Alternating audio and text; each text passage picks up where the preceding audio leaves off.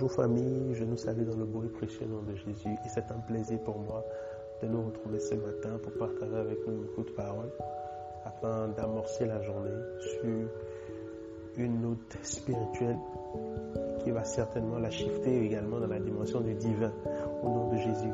Père, nous te disons merci pour cette journée, nous te rendons grâce pour la vie, nous te rendons grâce pour le souffle de vie. Reçois notre reconnaissance, reçois la louange au nom de Jésus. Amen. Et pour toi qui m'écoutes, je prie qu'en cette journée, le Seigneur te fasse du bien, que les bontés de l'Éternel se renouvellent dans ta vie, que l'Éternel te bénisse et qu'il fasse, lui, sa face sur toi, qu'il t'apporte le bonheur et la grâce en cette journée au nom de Jésus. Ton amen est faible, dis-moi un amen plus fort. Amen. Alors ce matin, je vais continuer dans la même lancée que mes frères et mes sœurs tout au long de cette semaine et aller un peu plus loin sur le thème de l'amour de Dieu. Vous savez, l'amour de Dieu, c'est la base de la foi chrétienne. L'amour de Dieu, c'est la fondation de notre vie chrétienne. Et il est impossible pour un, enfant de Dieu, pour un chrétien, d'opérer pleinement dans les attributs de la rédemption s'il ne comprend pas le mystère de l'amour de Dieu. Parce que l'amour de Dieu, pour nous, est un mystère. C'est le plus grand mystère en réalité de la Bible. L'amour de Dieu pour toi est le plus grand mystère de la Bible. Et tant que tu ne comprendras pas ce mystère-là, tant que tu n'en auras pas la révélation, tu ne pourras pas opérer à la position à laquelle Dieu t'a placé. Parce qu'en réalité, comprendre le mystère de l'amour de Dieu va te repositionner dans le règne de l'esprit, va te repositionner dans la hiérarchie spirituelle. Et il y a beaucoup de choses qui vont se régler d'eux-mêmes. Il y a beaucoup de choses qui vont se régler d'elles-mêmes prie vraiment qu'en cette semaine, et particulièrement ce matin, l'Éternel t'accorde la révélation de son amour pour toi. Que plus jamais dans ton cœur, l'ennemi ne puisse souffleter des doutes sur l'amour que Dieu a pour toi, au nom de Jésus. Alors, l'amour de Dieu pour toi te repositionne, comme je l'ai dit tout à l'heure, dans le règne de l'Esprit. Et l'amour de Dieu pour toi te permet d'opérer à plein régime dans la rédemption. Parce qu'en réalité, tu n'es plus une simple créature dès que tu as donné ta vie à Jésus. Peu importe ton passé, peu importe tes erreurs, peu importe tes agissements dans le passé, dès l'instant où tu as donné ta vie à Jésus, dans le règne de l'Esprit, le Seigneur t'a transporté du royaume des ténèbres et t'a positionné dans le royaume de son admirable lumière. Voilà pourquoi nous sommes appelés des fils et des filles de Dieu. C'est d'ailleurs pour cela que pour te racheter, Dieu a sacrifié son fils. Il faut un fils pour acheter un fils. Donc laisse-moi te dire que l'amour que Dieu a pour toi est le même amour qu'il a pour Christ. Voilà pourquoi l'apôtre Paul a dit que s'il n'a pas hésité à donner Christ, pourquoi ne te donnera-t-il pas toute chose avec lui?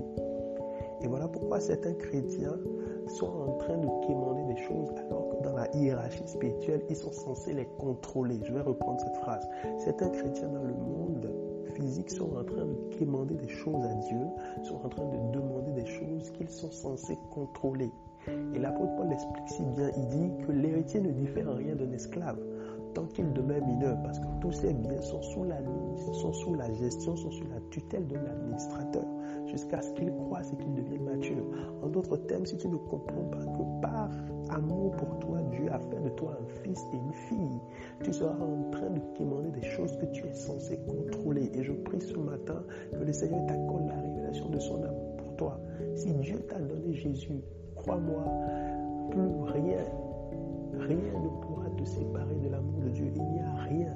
La Bible nous dit dans le livre de Romains chapitre 8, il dit, mais en toute chose, nous sommes plus que vainqueurs par celui qui nous a aimés. Verset 38 que j'aime beaucoup, car j'ai l'assurance que ni la mort, ni la vie, ni les anges, souligne bien les anges, ni les anges, ni les dominations, ni les choses présentes, ni les choses à venir, ni les puissances, ni la hauteur, ni la profondeur, ni aucune créature ne pourra nous séparer de l'amour de Dieu manifesté en Jésus-Christ notre Seigneur.